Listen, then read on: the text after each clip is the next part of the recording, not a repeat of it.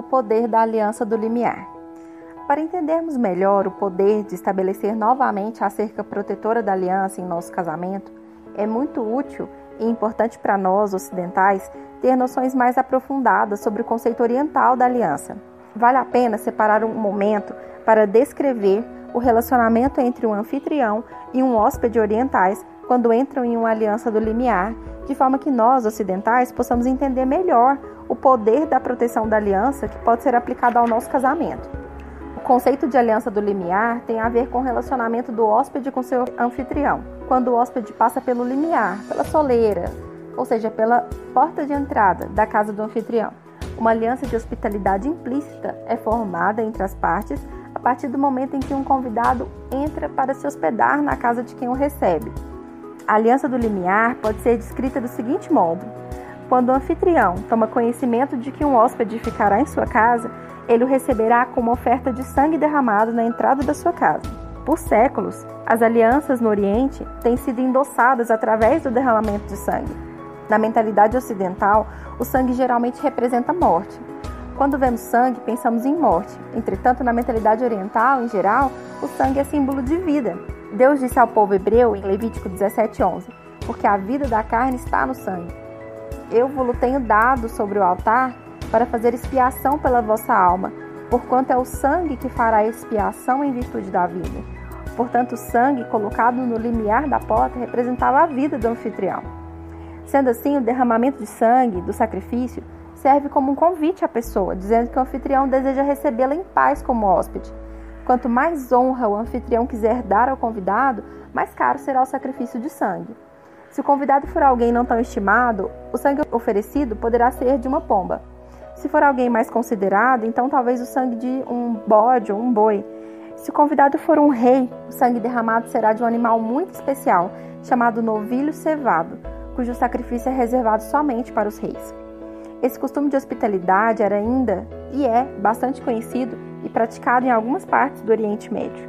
O dever do anfitrião é derramar um sacrifício de sangue no limiar da sua casa. Assim, o dever do convidado, ao observar o sangue derramado, indicando que ele é convidado e recebido como hóspede naquela casa, é o de passar acima do sangue do limiar da porta, entrando em aliança com o anfitrião. Dessa forma, nós entendemos que quando um convidado passa pelo limiar da porta da casa do anfitrião, ele está concordando em entrar, submeter-se à autoridade do anfitrião enquanto estiver em sua casa.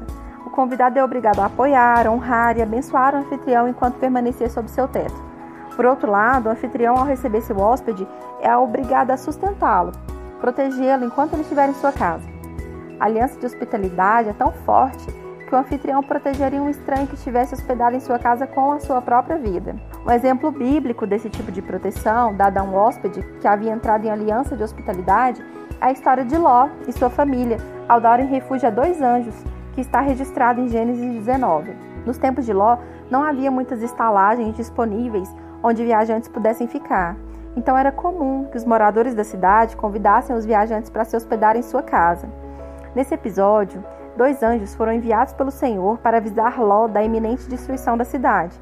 Porém, Ló não percebeu que os dois homens eram anjos e supôs que eles fossem apenas viajantes. Ele então ofereceu-lhes acomodação e hospitalidade em sua casa naquela noite. Os homens perversos da cidade foram até a casa de Ló e exigiram que ele lhe desse acesso aos dois viajantes para abusarem sexualmente deles. A resposta de Ló foi a seguinte: Saiu-lhe então Ló à porta, fechou-a após si e lhe disse: Rogo-vos, meus irmãos, que não façais mal. Tenho duas filhas virgens. Eu vou-las trarei, tratai-as como vos parecer. Porém, nada façais a estes homens, porque se acham sob a proteção do meu teto. A maioria de nós, ocidentais, se choca quando lê essa passagem. Em princípio, ficamos extremamente chocados com o fato de Ló proteger estranhos com sua própria vida e com a vida das suas filhas. Isso novamente tem a ver com a mentalidade da aliança. Quando dois homens passaram pelo limiar da porta da casa de Ló, implicitamente entraram em aliança de hospitalidade, pela qual concordaram em submeter-se à autoridade de Ló e esse concordou em protegê-los, dar-lhes sustento e tratá-los como se fossem parte da sua própria família. Ele estava comunicando a eles algo parecido com isso, porque sou um homem honrado e esses dois estranhos entraram em minha casa como hóspedes. Estou disposto a protegê-los com a minha vida. Eu manterei a minha aliança de hospitalidade com eles. Vocês terão que matar a mim e toda a minha família antes que eu deixe que qualquer mal aconteça aos meus hóspedes. Ele estava dizendo que antes de permitir que aqueles homens prejudicassem os seus hóspedes, ele permitiria que eles atacassem as suas filhas. E tenho certeza de que Ló protegeria as suas filhas com todos os seus recursos, inclusive com a própria vida dele. Então, na verdade, Ló não estava oferecendo as suas filhas para aqueles homens perversos. Ele estava deixando claro a que extremo ele chegaria para proteger seus hóspedes. Uma expressão hebraica muito interessante é usada nessa passagem. Ló afirma que o motivo de proteger seus convidados é que eles se achavam sob a proteção do seu teto. Essa frase, sob a proteção do meu teto, é uma expressão hebraica que significa um compromisso de aliança até a morte. Se estiver sob a proteção do teto de alguém, quer dizer que eu estou em aliança com aquele anfitrião, que concorda em estar debaixo da sua autoridade, como um membro da sua própria família, e que o anfitrião concorda em sustentar-me, proteger-me até a morte utilizando para isso todos os recursos que estiverem ao seu alcance, inclusive a sua própria vida. Entrar nesse tipo de aliança poderia ser bastante vantajoso, dependendo da autoridade, influência e dos recursos da pessoa com a qual você fizesse aliança. Passar pelo limiar da tenda de um indigente poderia não ser algo tão proveitoso, mas passar pela soleira do palácio do rei seria algo extremamente benéfico. Cada uma dessas duas pessoas poderia concordar em sustentar você, protegê-lo com todos os recursos disponíveis que tiverem, Obviamente, seria muito mais vantajoso entrar em aliança com aquele que tem maiores meios de sustentá-lo e protegê-lo. Uma vez que entendemos esse tipo de aliança e a expressão hebraica mencionada, então estamos preparados para realmente entender o que o salmista declara no Salmo 91. No texto original, a mesma expressão, sob a proteção do meu teto, é usada. Contudo, muitos de nós lemos essa passagem casualmente, sem ter conhecimento da sua incrível significância à luz da aliança do limiar. O que habita no esconderijo do Altíssimo e descansa à sombra do Onipotente, diz ao Senhor: Meu refúgio e meu baluarte, Deus meu em quem confio. Nessa passagem, o Deus Todo-Poderoso está nos dizendo que quando passamos pelo limiar da sua eterna habitação e entramos em aliança com Ele, o próprio Deus nos sustentará e nos protegerá com todos os meios que tem. Essa é uma declaração fantástica que, se for realmente entendida em sua totalidade, deveria eliminar de qualquer pessoa que tenha entrado em aliança com Deus todo o medo de ser ferido ou morto. A aliança do limiar foi designada para semelhar-se a um compromisso de aliança que deve ser confirmado no casamento. Para que haja uma cerca de proteção no casamento, como o esmalte do dente citado anteriormente, cuja função era proteger o nervo, precisamos desenvolver um compromisso de aliança no mínimo tão forte quanto a aliança do limiar. Ao aplicar esse tipo de aliança no casamento, o noivo poderia ser comparado ao anfitrião recebendo sua noiva como uma distinta hóspede em sua casa e em sua família. No mesmo nível de engajamento em que Ló estava disposto a lutar até a morte em favor dos seus hóspedes.